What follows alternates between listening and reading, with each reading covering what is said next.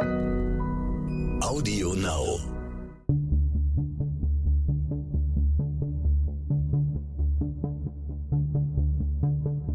Wie überführt man einen Mörder? Warum werden Menschen zu Tätern? Und welche Abgründe können in jedem von uns stecken? Im Sterncrime-Podcast Spurensuche erzählen Ermittler und Spezialisten über ihre spannendsten Fälle und die Herausforderungen ihres Berufes. Cold Cases brauchen manchmal viel Zeit. Das kann quälend sein, für die Angehörigen, aber auch für die Ermittler. Dieser Folge von Spurensuche geht es um einen Fall, der auch die zuständige Kripo-Chefin sehr mitgenommen hat. Es geht um den Mord an einem kleinen Mädchen und um einen Täter, bei dem die Polizisten extrem überrascht, ja fast erschüttert waren, als sie ihm endlich gegenüberstanden. Ich bin Bernd Volland von Stern Crime und ich spreche mit der langjährigen Ermittlerin Anita Lange. Ich darf für den heutigen Podcast eine sehr erfahrene Ermittlerin begrüßen, die mittlerweile im Ruhestand ist. Das ist Anita Lange, die bereits 1964 äh, bei der Volkspolizei in Halberstadt anfing. Hallo, Frau Lange. Hallo, Herr Volland. Schön, dass Sie Zeit haben für uns. Wie kamen Sie damals zur Polizei? Sie dürften ja auch sowas wie eine Pionierin gewesen sein, damals in den 60er Jahren. Ja, eigentlich äh, bin ich zur Polizei gekommen, äh, als äh, in unserem kleinen Dorf ein Brandereignis stattfand. Und das hat mich mehr oder weniger derart interessiert, weil es nicht nur um Feuerwehrlöschung ging, sondern weil es um eine Brandstiftung ging, die dann zu ermitteln war das hat mich sehr äh, mitgenommen und äh, ich war eigentlich von den Aufgaben, die dort abgelaufen sind, beeindruckt und habe gesagt, ich möchte auch zur Polizei gehen. Habe mich dann äh, auch beworben, bin dann auch mit 19 Jahren eingestellt worden war, äh, wenn man so will, gut Pionierin, weil ich gleich äh, in einem operativen Bereich eingestellt wurde. Damals waren Frauen fast nur im Schreibdienst oder im haushaltsnahen Dienst, äh, Verwaltung etc. berufstätig bei der Polizei und bin dann alle einzelnen äh, Stufen der Berufsbezeichnung vom Unterwachmeister, Wachmeister hochgegangen bis äh, dahin, dass ich äh, dann die, die Fachhochschule der Polizei äh, besucht habe, vier Jahre und im Anschluss weitere äh, vier Jahre ein Studium an der Humboldt-Universität Berlin im Bereich Kriminalistik aufgenommen habe und somit als Berufsbezeichnung Diplom-Kriminalistin bin. Okay, und äh, in welchen Bereichen haben Sie dann ermittelt? Ich habe in äh, fast allen Bereichen ermittelt, äh, sowohl im gewalttätigen Bereich, also Körperverletzung, Sexualdelikte, äh, Tötungsdelikte, Eigentumsdelikte, Verkehrsdelikte, was eben alles anfiel, damit man überall Erfahrungen sammeln konnte. Und dann nach der Wende, eine gewisse Zeit nach der Wende, 1999, sind Sie dann Kripo-Leiterin in Stendal geworden. Und Sie waren die erste Frau, die eine Kripo geleitet hat in Sachsen-Anhalt. Ist das richtig? Das ist richtig. Der Fall, über den wir heute sprechen, ist einer der ersten Fälle gewesen, die Sie in Ihrer neuen Funktion ähm, bearbeitet haben. Es geht dabei um einen Mordfall, um einen Mord an einem Kind, ähm, eine sehr schlimme Tat. Und an diesem Fall ist aber auch frappierend, dass der Täter sehr lange unbekannt blieb.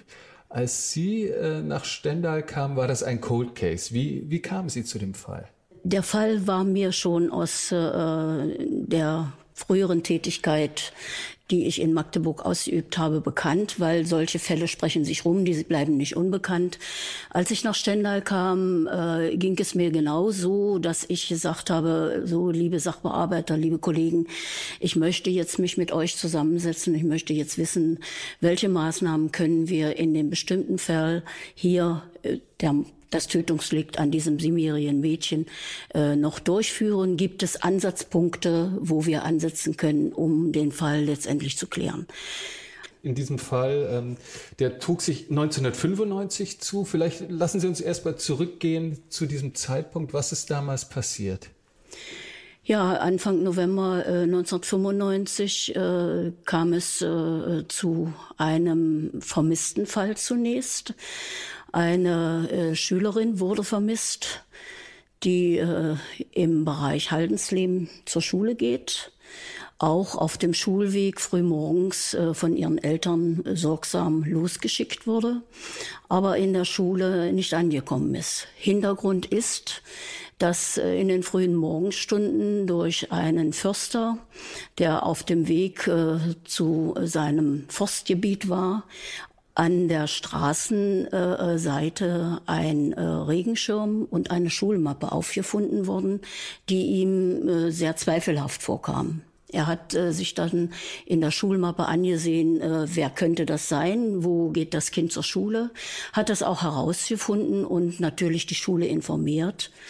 In der Schule hat man festgestellt, das Kind ist nicht angekommen hat äh, die Eltern informiert, äh, wo natürlich die Rückinformation kam, ja, unsere Tochter ist 7.10 Uhr zur Schule gegangen, hat einen Schulweg von circa 500 Meter mhm. und geht immer die gleiche Richtung. Das äh, war natürlich sehr ungewöhnlich, auch durch das Auffinden der Schulmappe und des Regenschirmes, denn der Abgangsort, also Weg zur Schule, und der Fundort der Gegenstände, Schulmappe und Regenschirm, sind weit auseinander. Mhm.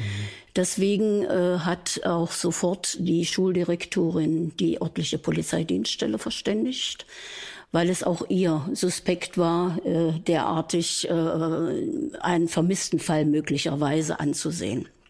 Die Mutter wurde ebenfalls kontaktiert und hat natürlich auch festgestellt, dass es die äh, Gegenstände ihrer Tochter sind.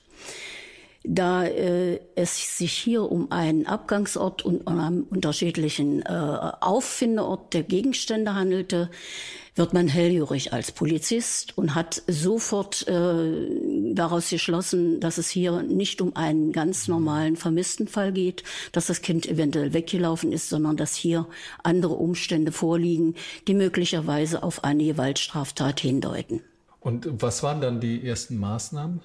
Die Ihre Kollegen damals ergriffen haben?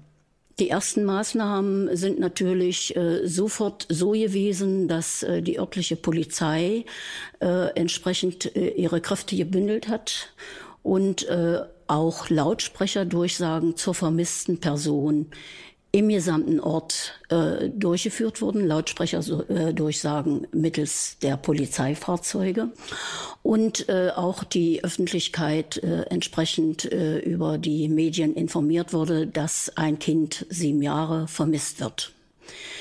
Sodass dann in der weiteren Folge am Abend äh, sich ein 13-jähriger Schüler gemeldet hat, der äh, am frühen Morgen gegen 7.30 Uhr auf seinem eigenen Schulweg festgestellt hat, dass äh, er dort einen äh, älteren Mann mit einem Kind gesehen hat, einem Mädchen, welches geschrien hat. Äh, er aber dem keine Bedeutung zu diesem Zeitpunkt beigemessen hat, weil er dachte, es sind Vater und Tochter und das Kind ist irgendwie bockig, will nicht zur Schule oder so. Also der Mann hat das Kind gezerrt. Der Mann hat das Kind gezerrt.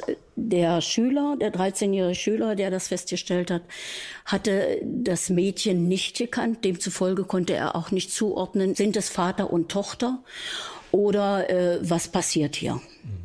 Und am nächsten Früh haben sich weitere äh, Schüler gemeldet, die ebenfalls Beobachtungen am Morgen auf ihrem Schulweg gemacht haben.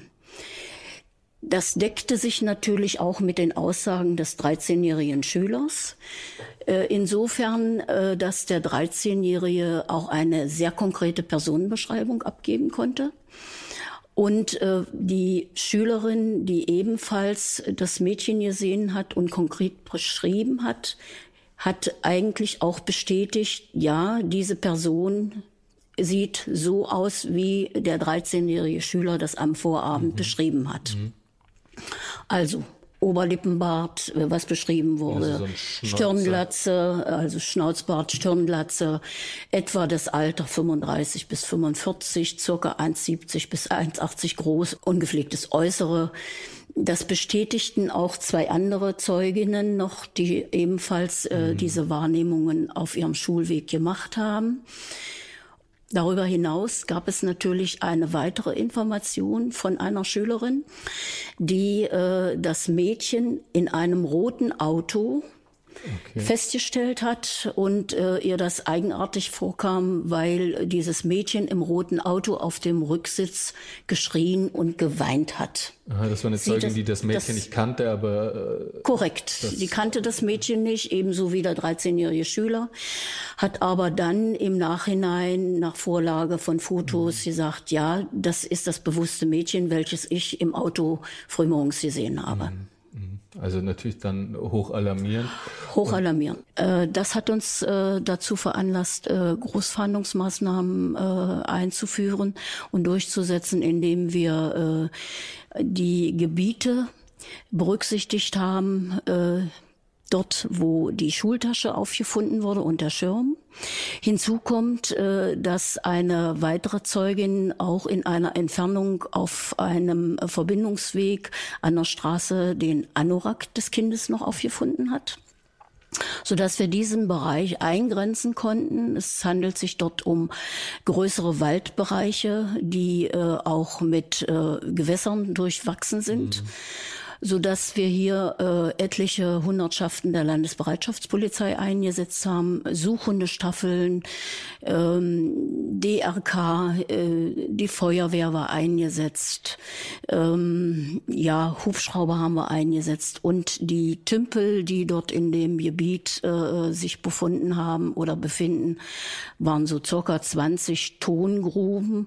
Es handelt sich dort um, um Bördeland, wo hauptsächlich Tongruben äh, bewässert sind. Die wurden natürlich auch äh, abgesucht mittels Taucher der Landesbereitschaftspolizei. Also Sie suchten sowohl nach einem roten Auto, Sie suchten nach dem Mann mit dem Schnauzbart und Sie suchten nach dem Kind. Richtig. Was fanden Sie zuerst? Circa zwölf Tage später genau zwölf Tage später, am dritten war äh, die Tat. Am 15.11. haben wir in einer Tongrube bei Bebertal im Ohrekreis, das ist unweit der Kreisstadt Haldensleben, in einem Bereich der Tongrube circa 1,50 Meter vom Ufer entfernt in einer Tiefe von einem Meter einen blauen Müllsack gefunden. Und beim Bergen konnten wir dann feststellen, dass es sich in, dass in diesem Müllsack äh, ein Kind liegt. Der Müllsack äh, war zugebunden äh, mit einer grünen Wäscheleine, die Untersuchungen und auch die Obduktion äh, sowohl die DNA-Untersuchung ergab, dass es sich um das vermisste Kind handelt. Als Spuren haben wir an dem Kind neben der Knebelung mittels Knebelband äh, noch ähm, Haare gefunden, die am Körper verteilt waren. Weitere Spuren außer dem Müllsack und der grünen Plastikleine beziehungsweise dem Knebelband waren keine weiteren Spuren erkennbar. Bis zu diesem Zeitpunkt äh, wussten wir noch nicht, wobei handelt es sich um den Tatort, weil der Fundort da konnten wir keine weiteren Spuren feststellen, weder von einem Auto noch andere Spuren, die darauf geschlossen haben, dass äh, es hier sich um den Tatort handeln könnte. Wann haben Sie den Tatort entdeckt und wie kamen Sie auf den? Wir haben dann in der weiteren Folge eine Information von einem Jäger bekommen, dass er an einem Hochstand seines Yachtgebietes oben äh, auf dem Stand äh, Blutspuren entdeckt hat. Das hat uns natürlich sofort äh, die Alarmglocken läuten lassen, so dass äh, wir diesen Hochstand äh, spurenmäßig sofort untersucht haben und dort festgestellt haben, ja, dieser Hochstand, äh, hier handelt es sich um den Tatort. Wir haben eine Unmenge an Blutspuren dort gefunden. Wir haben einen äh, Teilschuhabdruck gefunden. Wir haben Faserspuren und Haare dort gefunden. Und äh, wir haben äh, ein Stück einer grünen Wäscheleine gefunden. Festgestellt wurde, ja, dieses Blut, was auf dem Hochstand äh, gesichert wurde, gehört dem Opfer, dem Simirienmädchen. Zweitens, die Wäscheleine, die grüne Wäscheleine, ist identisch mit diesem Stück grüner Wäscheleine, wo der Müllsack, in dem sich das Mädchen befand, zugebunden war. Und drittens, die Haare gehören äh, offensichtlich auch zu dem Mädchen. Wobei es sich hier bei den Haaren um serologische Spuren handelte, die zum Teil ohne Wurzelscheide waren. Und das ist eigentlich äh, damals 1995 der Knackpunkt gewesen. Zu dem damaligen Zeitpunkt konnte man Haare ohne Wurzelscheide noch nicht konkret äh, morphologisch typisieren. Man konnte nur die DNA aus lebenden Zellen lesen und richtig, und man konnte war es richtig. Totes Diese Typisierung Gewebe. konnte nur aus äh, lebenden beziehungsweise aus Haaren mit Wurzelscheide herausgelesen und typisiert werden. Wir haben natürlich äh, ein Haar dabei gehabt, welches an, äh, auf dem Hochstand gefunden wurde äh, und dann eben auch typisiert werden konnte. Dieses Haar war mit Wurzelscheide und erbrachte uns die Information, dass es sich hier um einen männlichen Tatverdächtigen handeln muss. Mhm. Was haben Sie da unternommen? Ich meine, jetzt ist Gewissheit, der Fall in seiner ganzen Furchtbarkeit legt sich da. Sie haben aber für Ermittlungen auch ähm, verhältnismäßig, für, für so einen Tathergang verhältnismäßig günstiges Material. Sie haben Spuren vom, vom Tatort, vom Fundort. Sie haben auch Augenzeugen, mehrere Augenzeugen, die den Täter beschrieben haben oder den wahrscheinlichen Täter beschrieben haben. Wie sind Ihre Kollegen dann weiter vorgegangen damals? Von den Augenzeugen beziehungsweise Schüler äh, haben wir natürlich äh, ein super Phantombild fertigen können. Dieser Schüler war so ein guter Beobachter äh, und hat äh, uns sehr detailgetreu ein Phantombild erstellen lassen, womit wir arbeiten konnten. Natürlich sind die Ermittlungen, die in der Zwischenzeit auch angelaufen sind, weitergeführt worden. Es wurden äh, Personen überprüft, nicht nur aus dem Umfeld äh, der Familie, sondern aufgrund von Hinweisen, die durch unsere damalige Öffentlichkeitsfahndung äh, erfolgte. Wir haben eine sehr große Öffentlichkeitsfahndung gemacht mit Plakaten, mit Fahndungsplakaten, äh, wo auch das Phantombild veröffentlicht wurde, mit Beschreibung äh, des vermutlichen Täters, mit äh, Hinweisen der möglichen äh, Fahrtrichtung, mit Hinweisen zum Auto, zu dem roten Auto, was äh, eine wichtige Zeugin ja auch gesehen hatte sodass auch etliche Hinweise aus der Bevölkerung eingegangen sind.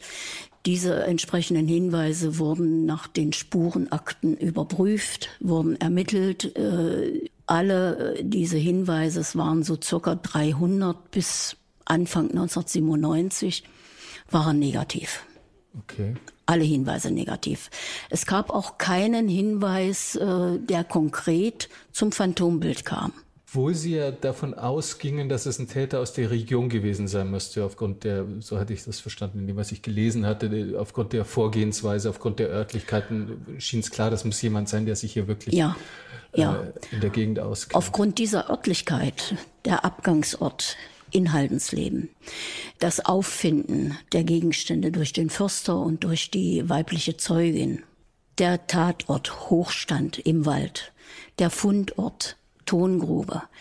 Alles das ließ darauf schließen, es kann sich hier nur um einen ortskundigen Täter handeln, der äh, genauestens weiß, wo muss ich wie langfahren, um erstens nicht gesehen zu werden, zweitens meine Tat, die ich vorhabe, auszuführen.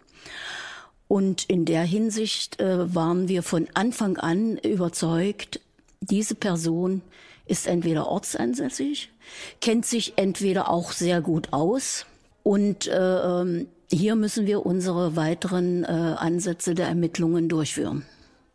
Wie hat man die Eltern damals begleitet in dieser Zeit? Die Eltern wurden durch äh, ähm, geschultes Personal begleitet. Wir hatten damals äh, Seelsorger, äh, die ja auch äh, darauf ausgeschult äh, sind, äh, Eltern und solche Fälle zu begleiten. In der Regel wollten die Eltern äh, die direkte Nähe so gar nicht, äh, weil sie selbst äh, mehr als aufgeregt waren, was verständlich mhm. ist. Mhm. Die Mutter selbst äh, hatte am Tag, als das Kind verschwand, äh, eine eigenartige Empfindung körperlich, so dass sie auch damals uns schon gesagt hat, äh, ich bin der Auffassung, meine Tochter lebt nicht mehr. Das heißt, sie hat das, diese Empfindung hatte sie geschildert Die oder, oder diese Empfindung hatte sie, bevor ihr überhaupt bekannt wurde, dass ihre Tochter richtig, richtig. verschwunden ja. war. Mhm. Ja, die hatte sie und äh, sie ist auch die ganze Zeit äh, der Betreuung äh, nur davon ausgegangen, meine mhm. Tochter äh, lebt nicht mehr. Das war für uns selbst, auch für die Ermittler selbst nicht ganz einfach, denn äh, auch solche äh, Empfindungen müssen irgendwie ja beruhigt werden. Mhm. Ja, wir müssen ja weitere äh, Informationen äh, erlangen, so dass man sagen kann, was könnte eben äh, der, der Ausgangspunkt gewesen sein, dass das Kind weg ist. Warum ist es vielleicht mit einem Fremden mitgegangen? Freiwillig oder nicht freiwillig? Ja, und dann sind das zwölf Tage, ne? Das ist schon Richtig. eine sehr, sehr lange Zeit. Zwölf Tage sind eigentlich eine sehr lange Zeit auch durch das Auffinden der Gegenstände, äh, sind wir davon ausgegangen, äh, ihr liegt ein Gewaltverbrechen vor. Von Anfang an. Wie haben die Eltern darauf reagiert, als sie es erfuhren haben? Ja, emotional äh, heftig. Mhm. Es gab äh, sicherlich auch äh, innerhalb der Familie entsprechende Vorwürfe äh, in der Hinsicht äh, nicht richtig aufgepasst etc. Das hat sich dann äh, so weit geäußert, äh, dass die Familie in dem Zeitraum äh, der gesamten Sachbearbeitung eigentlich äh, von Mal zu Mal mehr zerbrochen ist. Mhm. Der Vater äh, hat sich dann auch von der Familie abgewandt, hat seine Arbeit verloren, hat getrunken, er wusste sicherlich auch nicht mehr weiter. Und äh, gleichermaßen ging es natürlich auch der Mutter. Das heißt, der Sachbearbeitung, so wie Sie es formulieren, das ist die Zeit, die jetzt auch noch folgen wird. Ähm, das verfolgt man dann eigentlich über Jahre hinweg, wenn man dann so eine Familie begleitet. Ne? Dann ist das nicht nur der Fall, sondern äh, den man, den ja. man über Jahre hinweg ja. verfolgt und immer wieder mhm. mit Ermittlungsansätzen aufgreift, mhm. sondern auch die, die Menschen, die die da trauern und suchen. Mhm. Das ist richtig. Ich habe ja, äh, als ich dann äh, 1999 nach Stendal gekommen bin und äh, mir den Fall habe vorlegen lassen und auch äh, gelesen und äh, mit meinen Kollegen äh, einzelne Maßnahmen besprechen konnte, dann auch die Verbindung mit der Mutter gehabt. Also die Mutter hat ständigen Kontakt mit uns gehabt und dann auch ab 1999 ständig mit mir. Mhm. Sodass äh, die Begleitung äh, der Mutter niemals abgerissen ist durch uns als äh, Polizisten als Sachbearbeitung. Das hat sie natürlich für äh, sehr richtig empfunden. Sie hat das nicht als Belästigung empfunden, weil sie war daran interessiert. Dieses Gewaltverbrechen, dieses Tötungsverbrechen an meiner Tochter muss aufgeklärt werden. Ebenso wie wir äh, davon ausgegangen sind, wir wollen das aufklären, wir müssen das aufklären. Solche Dinge können nicht ungestraft bleiben. Es vergehen dann letztlich äh, vier Jahre, bis Sie dann nach Stendal kommen. Und Sie übernehmen diesen Fall eben als Cold Case. Wie geht man da vor? Es gibt da so ein standardisiertes Vorgehen, wenn man ähm, sich eines solchen Altfalles wieder annimmt? Standardisiert kann man nicht sagen. Ich muss sagen, der Fall äh, lag mir von Anfang an am Herzen. Äh, ich selbst bin Mutter und äh, gerade äh, Straftaten, wo Kinder betroffen sind, ob es Sexualstraftaten sind, ob es Tötungsdelikte sind, ob es andere Gewaltstraftaten sind, die berühren eigentlich äh, einen äh, Polizeibeamten mehr, äh, wenn er sich damit äh, individuell auseinandersetzt. Was waren Ihre ersten Maßnahmen, als Sie diesen Fall dann übernommen haben? Ja, nachdem äh, ich ja in Stendal dann angefangen habe, hatten wir uns auch äh, mit allen, äh, die an der Sachbearbeitung beteiligt waren, zusammengesetzt und haben nach Lösungen gesucht, was äh, können wir hier noch weiter entsprechend berücksichtigen in der Ermittlungstätigkeit. Wo hätten wir noch bessere Ansätze? Wo finden wir noch mh, weitere Ansätze für Ermittlungen?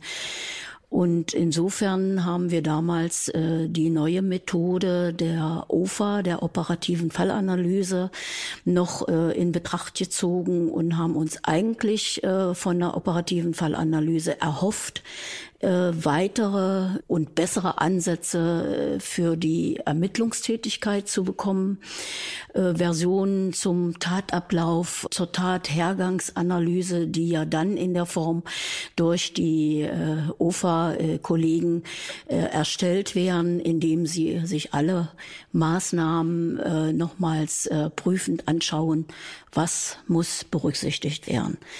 Leider äh, haben wir da keine weiteren Anhaltspunkte äh, finden können, die uns weitergebracht haben zum damaligen Zeitpunkt. Aber Sie konnten aufgrund der operativen Fallanalyse, also das, was man auch so landläufig Profiling nennt, konnten Sie ein gewisses Bild vom Täter sich machen. Was, was waren so die groben Umrisse, die man daraus entnehmen konnte aus dieser Arbeit?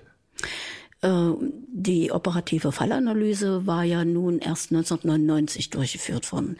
Im Vorfeld hatten wir allerdings schon mal ähm, ein Täterprofil erstellen lassen von einem Profiler.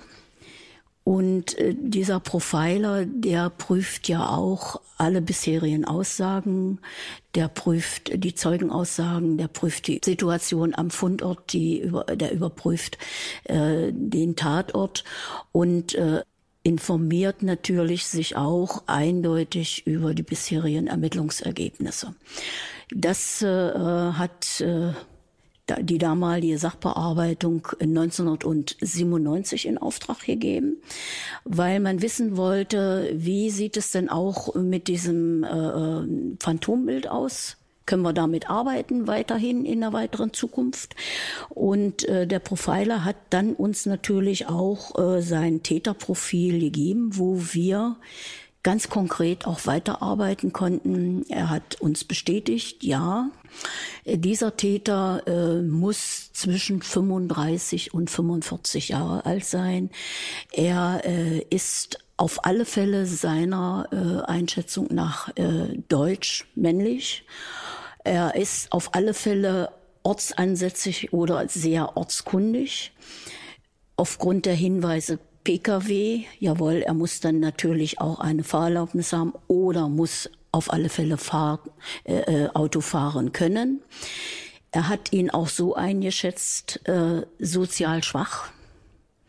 Und er hat äh, uns eine Einschätzung gegeben, dass er eventuell schon mal wegen Straftaten, äh, Sexualstraftaten, Gewalt oder sexueller Handlungen angefallen ist nicht unbedingt an Kindern. Wir sind davon ausgegangen, dass dieses Täterprofil uns auch weiter in den späteren Ermittlungen sehr nützlich sein wird. Die späteren Ermittlungen oder die weiteren Ansätze kamen dann zwei Jahre später, ne? im Jahr 2001. Was, ja. was passierte da?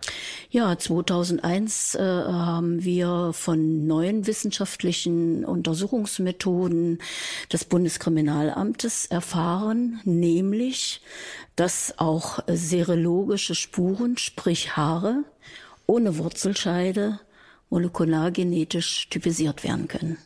Das heißt, das, man kann den DNA-Code jetzt anders als früher nicht nur aus lebendem Material herausarbeiten, sondern man kann das ja. auch aus totem Material. Ja, das hat uns veranlasst, dass wir sofort mit äh, der Tatortgruppe des Landeskriminalamtes alle Spuren, die äh, vorhanden waren, zu sichten.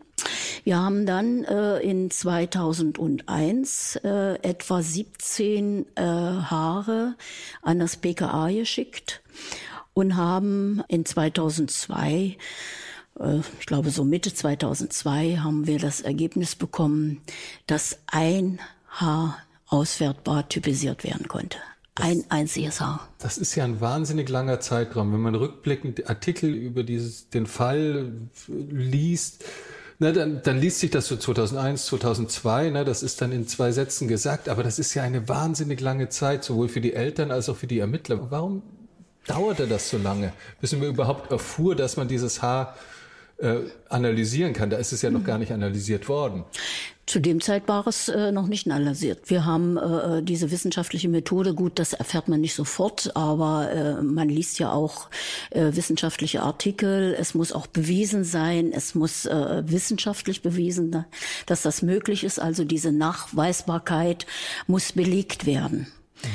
Und äh, ähm, das BKA hat natürlich auch in Abstimmung äh, mit unseren Ermittlern und mit der Tatortgruppe des LKA äh, diese Besprechung durchgeführt, gemeinsam mit uns durchgeführt und erklärt, ja, diese Möglichkeiten gibt es. Aber sie sind natürlich nicht von heute auf morgen untersuchbar und möglich. Es muss sukzessive jedes einzelne Detail, und es waren insgesamt 17 Haare, die wir weggeschickt haben, jedes einzelne Detail überprüft werden. Und es wird äh, sehr sorgfältig gemacht.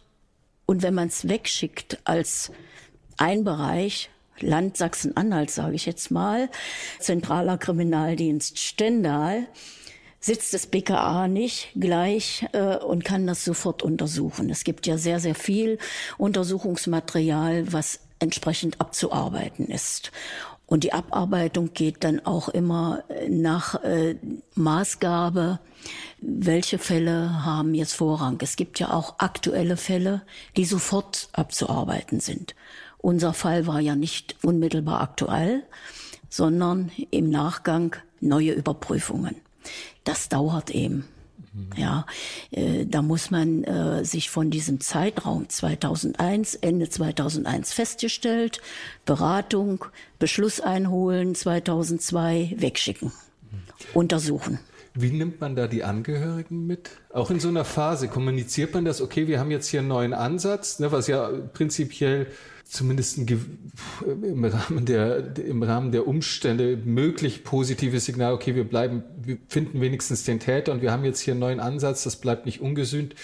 Jetzt haben wir hier eine neue Möglichkeit. Kommuniziert man das den Angehörigen? Und dann müssen die aber noch mal ein Jahr warten, bis da ein Ergebnis kommt. Wie geht man da mit denen um? Äh, ich hatte ja schon ausgeführt, dass ich ständig äh, Verbindung mit der Mutter hatte. Mit dem Vater hatte ich äh, keinen Kontakt. Mit der Mutter hatte ich ständig die Verbindung sowohl telefonisch als auch persönlich, wenn man jetzt irgendwo sich getroffen hat. Die Mutter ist auch ab und an zu uns zur Dienststelle gekommen. Auch meine Sachbearbeiter haben mit ihr Verbindung gehabt, so dass sie auch über weitere Maßnahmen immer informiert war. Sie wusste, wir haben das nicht ad acta gelegt. Sie wusste, es ist nicht verschlossen im Schrank. Wir haben ihr auch äh, vermitteln können, dass wir ständig diese Akte in der Hand haben, wenn es zum Beispiel bundesweit ähnliche Fälle gab, dann hat das für uns auch sofort äh, den Anlass gegeben, Gibt es hier einen Zusammenhang mit dem Fall XYZ in Bayern oder in Mecklenburg-Vorpommern oder sonst wo? Diese Vergleiche werden immer gemacht. Das ist Standard bei der Polizei. Und das wusste sie auch. Sie wusste auch, es geht nicht von heute auf morgen. Wir brauchen die Zeit. Aber äh, ihr war es auch äh, wichtig, wir arbeiten dran. Wir lassen äh, das nicht einfach liegen. Und wir sind bemüht und gewillt, hier Ergebnisse zu erzielen, den Täter zu finden. Das wusste sie. Und sie ist auch davon ausgegangen, sie vertraute uns. Mhm. Sie hatte mir mal gesagt, ich habe immer in ihre Arbeit und in die Arbeit ihrer Kollegen großes Vertrauen gehabt. Ich wusste, sie lassen uns nicht allein. Das war uns auch wichtig, sowas zu hören. Ja, man hat das ja, glaube ich, auch gar nicht selten, also nachvollziehbar, meiner Meinung nach nachvollziehbar andersrum, dass, dass die Angehörigen dann auch aggressiv der Polizei gegenüber werden in ihrer Verzweiflung und dieses Gefühl, also, na, man, okay, jetzt hat man da eine neue Untersuchungs technische Untersuchungsmöglichkeit und das zieht sich ein Jahr hin. Das ist ja, muss man erstmal aushalten, auch als Angehörige. Das ist richtig. Äh, sie war aber immer sehr gefasst und äh, ähm, zugänglich. Sie hat uns nie einen Vorwurf gemacht, dass wir eventuell ähm, große Fehler gemacht hätten. Mhm. Überhaupt nicht. Äh, das war in keinem Fall. Wir haben äh, einiges aushalten müssen in der Sachbearbeitung, aber äh, Fehler hat uns die Familie und die Mutter hauptsächlich äh, niemals vorgehalten. Klar gibt es mal diesen oder jenen äh, Bereich, wo man sagt, ist vielleicht nicht optimal gelaufen. Und dann eben im Jahr 2002 haben Sie immerhin einigermaßen positive Nachricht aus dem BKA. Man kann ein Haar kann man untersuchen. Ja, wir haben dann die Untersuchungsergebnisse zurückbekommen mit dem typisierten Haar. Das haben wir dann, äh, es war praktisch unsere Spur 3.1.9.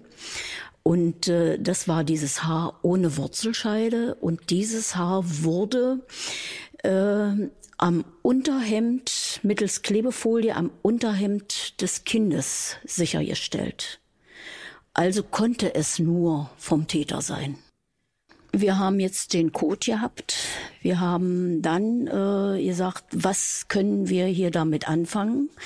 Zu dem Zeitpunkt äh, gab es dann die Überlegungen, eine Massenspeichelung durchzuführen, nämlich auch im Zusammenhang mit der Auswertung des Täterprofils, was ich schon dargelegt habe, dass der Täter Ortskenntnis bzw. ortsansässig ist, hat uns äh, zu der Überlegung äh, gebracht, wir werden hier einen Antrag auf Zustimmung zur Massenspeichelung äh, stellen weil Hintergrund ist, wir können ja nicht einfach XYZ als äh, Person einladen äh, zum freiwilligen Speicheltest, sondern wir müssen ja hier erstmal Ausgangsmaterial haben. In den Datenbanken des BKA oder des, des LKA hatte sich auch nichts gefunden, was zu der DNA passte. Und, und das war dann ihr, ihre Entscheidung, dann zu versuchen, diesen Massengentest, wie man es auch sagt, zu machen. Ja, das war die eine Entscheidung. Äh, im, in der äh, DNA-Datenbank äh, beim BKA gab es keine Hinweise, dass hier irgendeine Speicherung einer Person vorliegt, die äh, darauf zutreffen könnte. Und unsere überprüften äh, bis dato äh, verdächtigen oder überprüften Personen, diese 300 Personen, etwa 300 Personen, die wir überprüft haben, haben auch keine Aufweisung äh, gezeigt, dass sie darauf zutreffen. Also hier war auch negativ. Massenspeichelung heißt natürlich auch, dass wir äh, hier eine Rasterfahndung durchführen mussten. Rasterfahndung äh, sozusagen, wir brauchten natürlich äh, Hintergrundinformationen, nämlich äh, Daten von Personen, die äh, zutreffend wären. Und deswegen haben wir auch das Täterprofil zugrunde gelegt. Wir haben zugrunde gelegt, ortsansässig oder gut bekannt und sind dann davon ausgegangen, dass alle Personen im Alter ab 01.01.1950 bis 31.12.1960 aus äh, den umliegenden Ortschaften, die eine Rolle spielten, zum Tatort, zum Abgreifort, zum Fundort. Also ich sage jetzt mal Haldensleben, dann spielte der Ort Emden eine Rolle, äh, Hundesburg und Bevertal. Bevertal war dann äh, der Bereich der Fundstelle.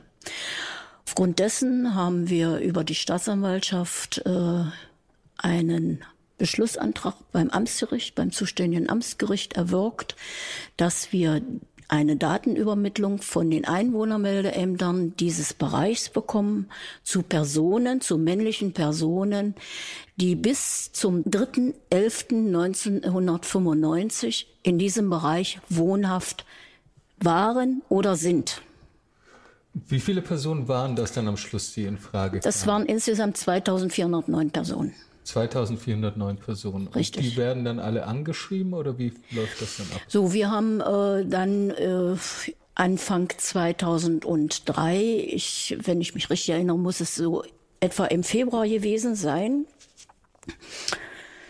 äh, die äh, Daten der Einwohnermeldestellen vorliegen gehabt und haben natürlich äh, die gesamte Erstellung, die gesamte äh, Logistik äh, erstellt um dann informativ in äh, die entsprechende äh, Öffentlichkeitsinformation reinzugehen. Wir haben also die Öffentlichkeit informiert, was wollen wir tun.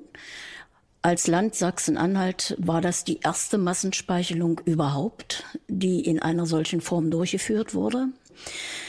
Wir haben jeden Einzelnen, äh, der uns von der Einwohnermeldestelle als männliche Person zutreffend gemeldet wurde, persönlich angeschrieben, haben informiert, was haben wir vor, warum haben wir das vor, was ist beabsichtigt, nicht, dass er jetzt Täter ist, sondern wir wollen ihn als Spurenverursacher ausschließen.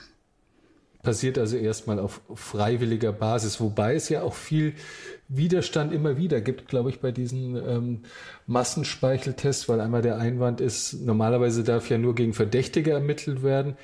In dem Fall wird auf alle, Sie sagten es, über 2000 Männer eines gewissen Alters werden irgendwie ja dann doch, wird gegen sie ermittelt, nämlich ihre DNA wird untersucht. Da gibt es ja immer wieder Widerstände von Datenschützern. Wie, haben Sie da Verständnis dafür? Also ich hatte damit konkret zu tun, mit diesem Widerstand unseres damals verantwortlichen Landesdatenschützers. Ähm, und äh, das war äh, heftig, muss ich sagen, weil dieser Widerstand beziehungsweise dieses, äh, diese Information, die der Datenschützer damals öffentlich als äh, sein Veto informiert hat, nämlich über die Presse informiert hat. Er sieht da Probleme äh, in dieser Massenspeichelung und äh, auch rechtliche Probleme habe ich äh, überhaupt kein Verständnis gehabt und habe auch diese Kritik mir nicht angezogen. Es kam sogar zu einem persönlichen Gespräch mit dem Datenschützer äh, im Beisein meines damaligen Polizeipräsidenten wo ich äh, dem Datenschützer nochmal konkret äh, die Tat geschildert habe, den Tathergang geschildert habe. Er mehr oder weniger auch Betroffenheit gezeigt hat. Lässt ihn ja auch nicht kalt. Aber auch ich ihm gesagt habe, das ist eine Maßnahme. Da geht es nicht darum, XYZ als Täter zur Speichelung zu holen, sondern als Spurenverursacher auszuschließen. Er hat äh, Bedenken weiterhin gehabt, obwohl ich äh, ihm das auch in dem persönlichen Gespräch äh, dargelegt habe, was wäre denn, wenn es hier um eigene Familienangehörige geht? Wie würde man denn als Person reagieren, wenn Maßnahmen rechtlich möglich sind, die von der Polizei nicht durchgeführt werden. Wie wäre das? Es handelte sich ja nicht um einen Fahrraddiebstahl. Es handelte sich um ein Tötungsdelikt an einem siebenjährigen Mädchen. Brutal. Das war mein Gespräch und das war's. Ich hatte hinterher zwar noch ein paar Medieninformationen in der Hinsicht seinerseits, aber wir haben uns letztendlich darüber hinweggesetzt. Wir haben die Beschlusslage des Amtsgerichtes gehabt.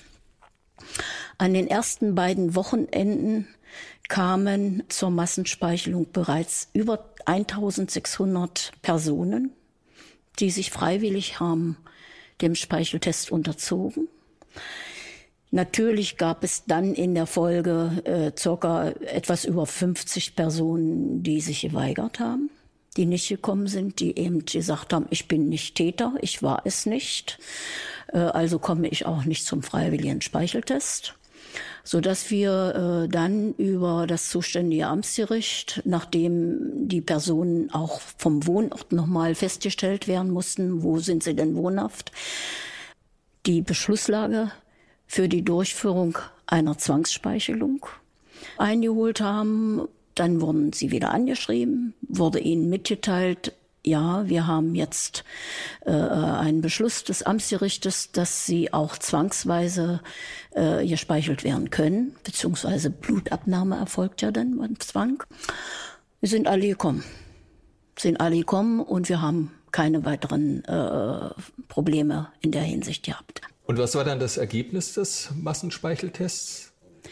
Äh, ja, das Ergebnis des Massenspeicheltests äh, äh war so, dass dieses äh, Haar ohne Wurzelscheide, was ja durch das BKA typisiert werden konnte, äh, zu einer Probe 2089 zugeordnet wurde, allerdings nur mit vier von fünf Merkmalen, also 80 Prozent Übereinstimmung. Also es war für uns keine hundertprozentige Sicherheit. Da, davon konnten wir nicht ausgehen. Das hätte vor Gericht nicht, nicht standgehalten.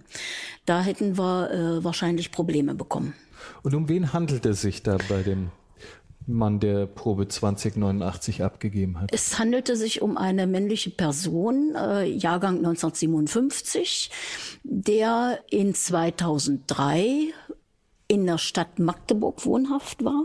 Jetzt kann ich nicht sagen, bis wann er im Bereich äh, Hallensleben, diese vier betreffenden Ortschaften, war er wohnhaft. Wie lange kann ich jetzt nicht sagen, wie lange er dort wohnhaft war. Auf alle Fälle hat er mit seiner Familie äh, 2003 im Bereich der Stadt Magdeburg gelebt, hatte zwischenzeitlich ähm, auch eigene drei Kinder. Wir haben zu dieser Person natürlich äh, weitere Ermittlungen durchgeführt, aber es gab keine hundertprozentigen Hinweise, er könnte der Täter gewesen sein. Wir waren unsicher.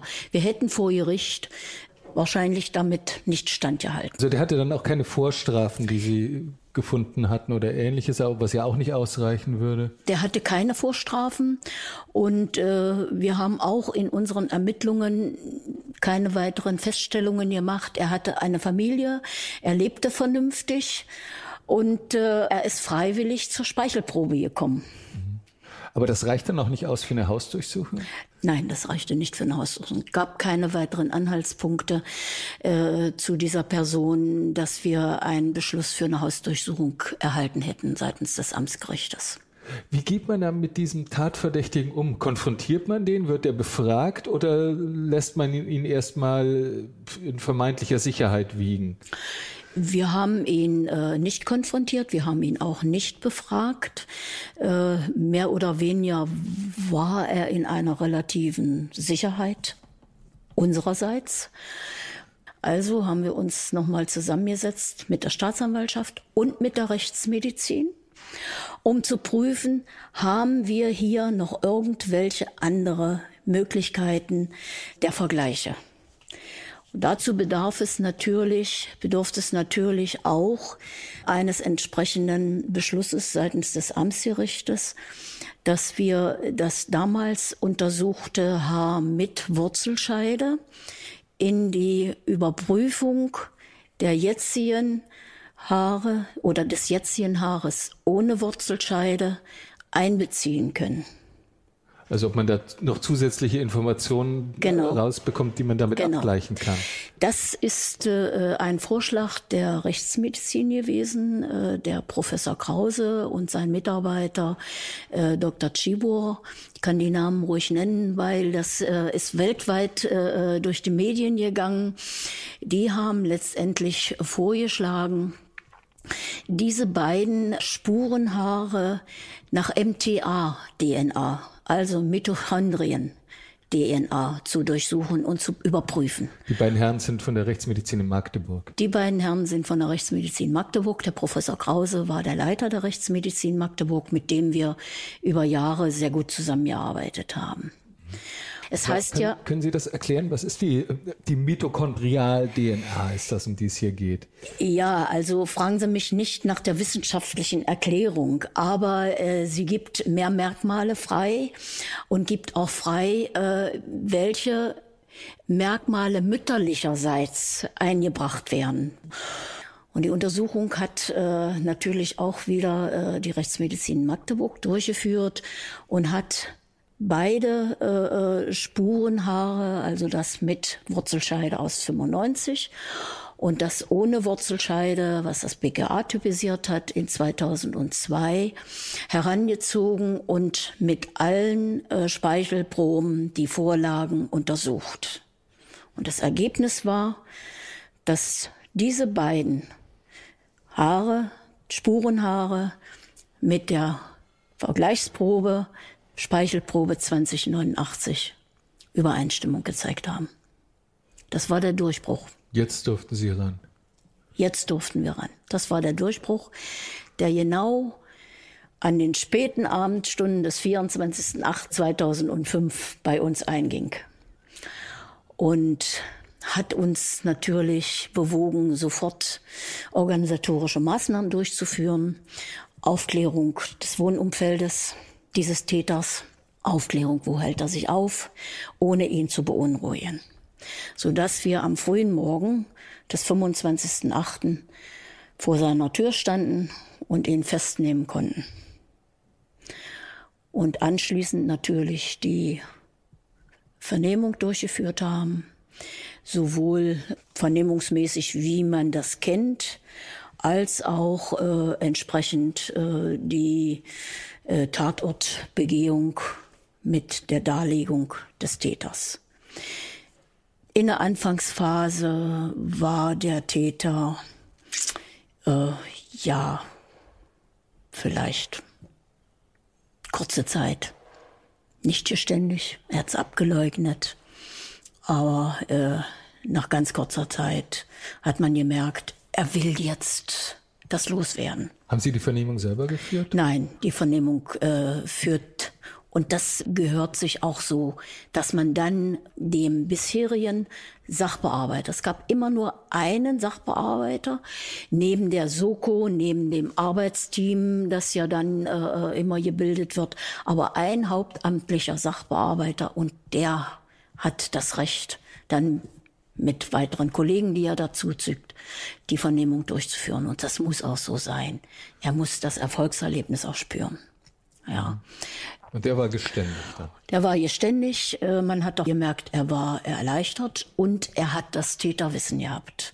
Denn viele äh, ähm, Feststellungen, äh, die wir ja in, sowohl bei der Obduktion als auch äh, zum Tathergang, als auch zum Tatort, zum Versenken etc. Äh, gehabt haben, war Täterwissen was niemals preisgegeben wurde in der Öffentlichkeitsarbeit, die wir die ganzen Jahre durchgeführt haben. Und was haben Sie dann über den Mann Näheres erfahren? Also auf den ersten Blick damals, als Sie ihn einkreisten, wirkte er ja unauffällig und jetzt bei der näheren Betrachtung? Ja, die weiteren Ermittlungen äh, schließen sich ja nicht nur mit der Vernehmung ab und äh, dass er eben geständig ist und dass die Begehung des Tatortes auch mit ihm erfolgt und er uns zeigt, was habe ich wie, wo gemacht, Warum habe ich es gemacht? Das war wichtig, sein Motiv zu erfragen. Und äh, er hat sie letztendlich getötet, um eben seine sexuellen Handlungen äh, nicht publik werden zu lassen und sie versenkt, um, damit sie nicht aufgefunden wird. Er war auch in der Folgezeit ähm, in sich gegangen. Er hatte ja selbst zwischenzeitlich äh, eine Familie, hatte drei Kinder, wo er sich gekümmert hat. Allerdings äh, ergaben unsere weiteren Ermittlungen, dass er in seinen frühen Jugendjahren mal äh, sexuell äh, gegenüber Kindern tätig war, äh, sexuelle Nötigung, Belästigung, äh, Gewaltstraftaten nein.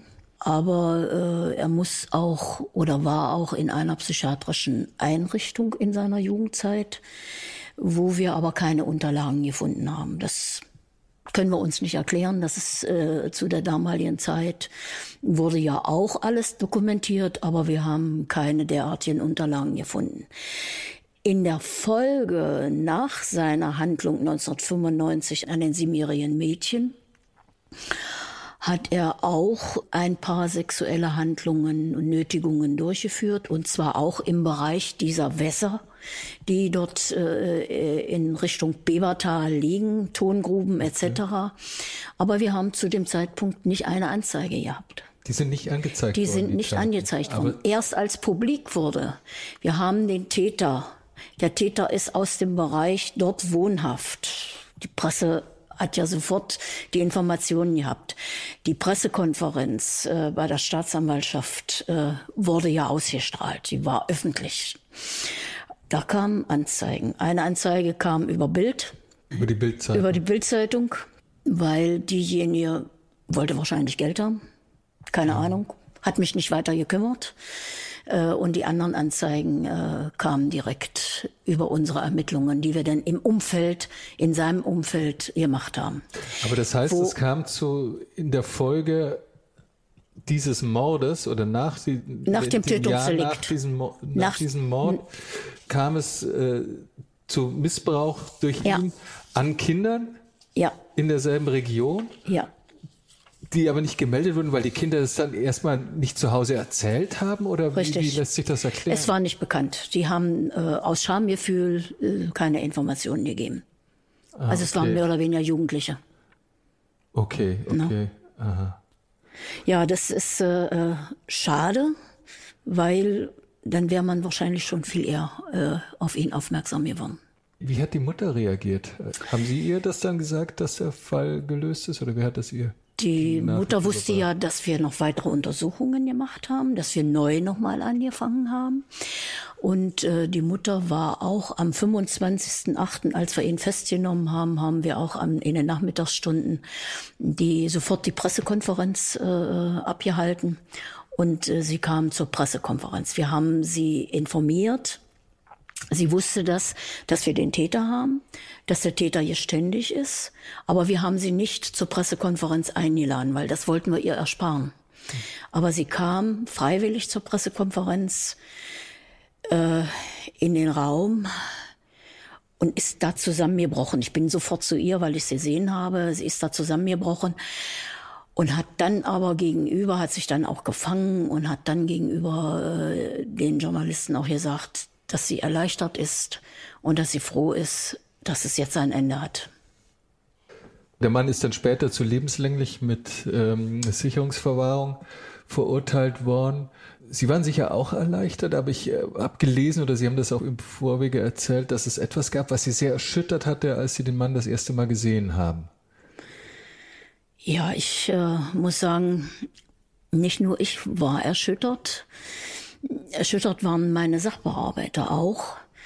Nämlich zu dem Zeitpunkt, als äh, wir ihn festgenommen haben und vor seiner Wohnungstür standen und er die Wohnungstür aufgemacht hat, gab es äh, eine emotionale Situation bei meinen Mitarbeitern.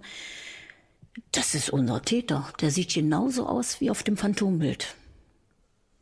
Das war ähm, sehr deprimierend, muss ich sagen. Und äh, äh, wir konnten es im Grunde genommen gar nicht richtig einordnen, weil wir zu ihm, der im Einzugsbereich gewohnt hat, in einem kleinen Dorf, 200 Nicht. Einwohner war das Dorf. circa dem er 200 gelebt hat. Einwohner, nicht ein einziger Hinweis gab. Und wenn man das Phantombild vergleicht mit dem Foto, was wir dann gemacht haben, beziehungsweise was wir auch in seiner Wohnung gefunden haben, er hat ja auch Also Fotos in seiner Tatzeit. Wohnung, genau. Totale Übereinstimmung. Können Sie sich das erklären, wieso es da keine Hinweise gab? Ich, ich finde da keine Erklärung heute noch nicht für. Entweder man hat sich darüber äh, gar nicht so die Gedanken gemacht oder hat das gar nicht so wahrgenommen, weil die Wahrnehmung von Menschen ist ja unterschiedlich. Ne? Und man traut es ja dem Gegenüber gar nicht zu, solche Taten. Und er hat ja eigentlich in einer Gegend gewohnt, äh, die sehr ländlich war, äh, die äh, im Grunde genommen nachbarschaftlich auch war. Aber äh, er hatte eine Familie und hatte eine Freundin damals, dann hat er geheiratet. Hat keiner irgendwie eine äh, Reaktion auf unsere Aufrufe, auf die Öffentlichkeitsfahndung, auf die Hinweise gezeigt. Und wir haben ja nicht nur die Öffentlichkeitsfahndung mit dem Phantombild gemacht. Es war so viel in den Medien. Jeder hat darüber gesprochen in diesen Bereichen. Jeder hat sich äh, Gedanken gemacht und hat gesagt, die Polizei kriegt das nicht gebacken. Äh, So ging es ja denn. Ne? Ähm, ob man uns das zugetraut hat oder nicht zugetraut hat, äh, das ist völlig egal.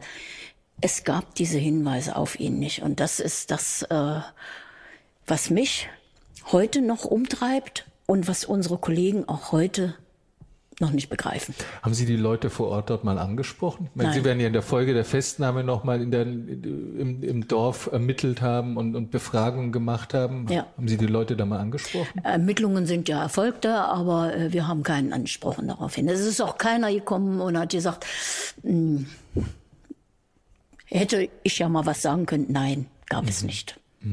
Ja, schwer zu erklären. Ich hätte mir die Frage gestellt, ob es vielleicht damit zusammenhängt, dass es eine ländlich oder ein sehr kleines Dorf ist, wo man einander kennt und deswegen dann irgendwie den Nachbarn nicht anschmerzen mhm. will, ob da die Hemmschwelle höher ist als in einer Stadt, wo das nur ein anonymes von der Straße gegenüber ist, ein anonymes Gesicht von der Straße gegenüber ist, dass man leichter meldet als. Ich habe ich hab keine, niemand, ich kann es nicht äh, erklären. Ich habe keine Ahnung. Ich weiß es nicht. Also wir wir konnten uns das alle nicht erklären und äh, der Staatsanwalt äh, ebenfalls nicht, äh, die Richter damals nicht. Äh, wir waren ja auch bei der Verhandlung im Gericht. Er saß ja im Gericht und, und hat ja auch nicht hochgeguckt. Er hat, äh, er hat das Schamgefühl gehabt. Er hat äh, weder hochgeguckt, äh, bei Antworten nicht. Er hat die Mutter auch nicht angeguckt. Die war ja als Nebenklägerin im Gericht. Äh, gar nicht. Mhm. Gar nicht. Und äh, es war Medienrummel, ja, muss ich sagen.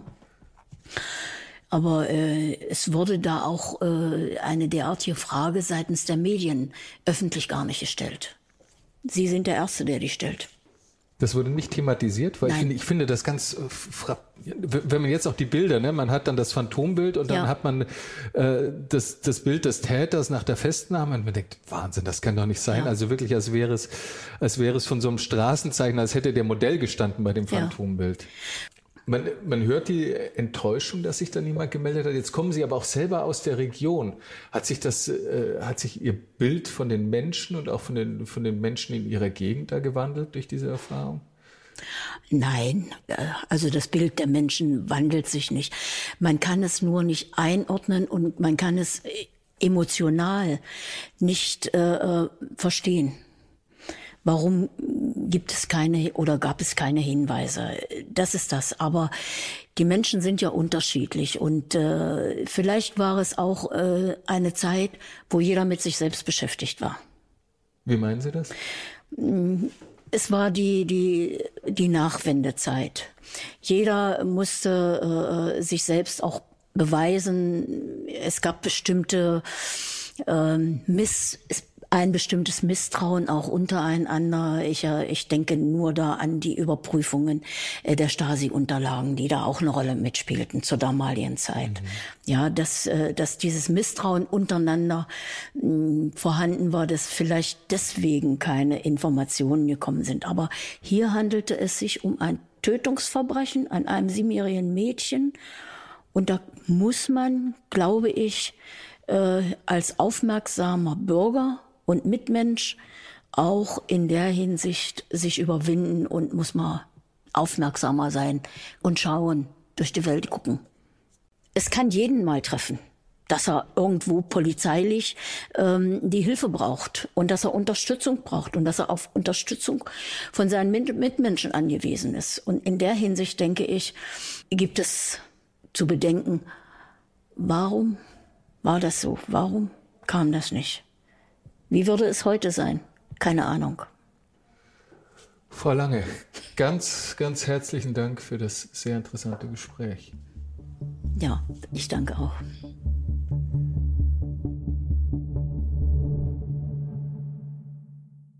Dieser Podcast ist jetzt vorbei, aber wir hätten noch einen anderen Podcast-Tipp. Worum es genau geht, erzählt euch die Host am besten selbst.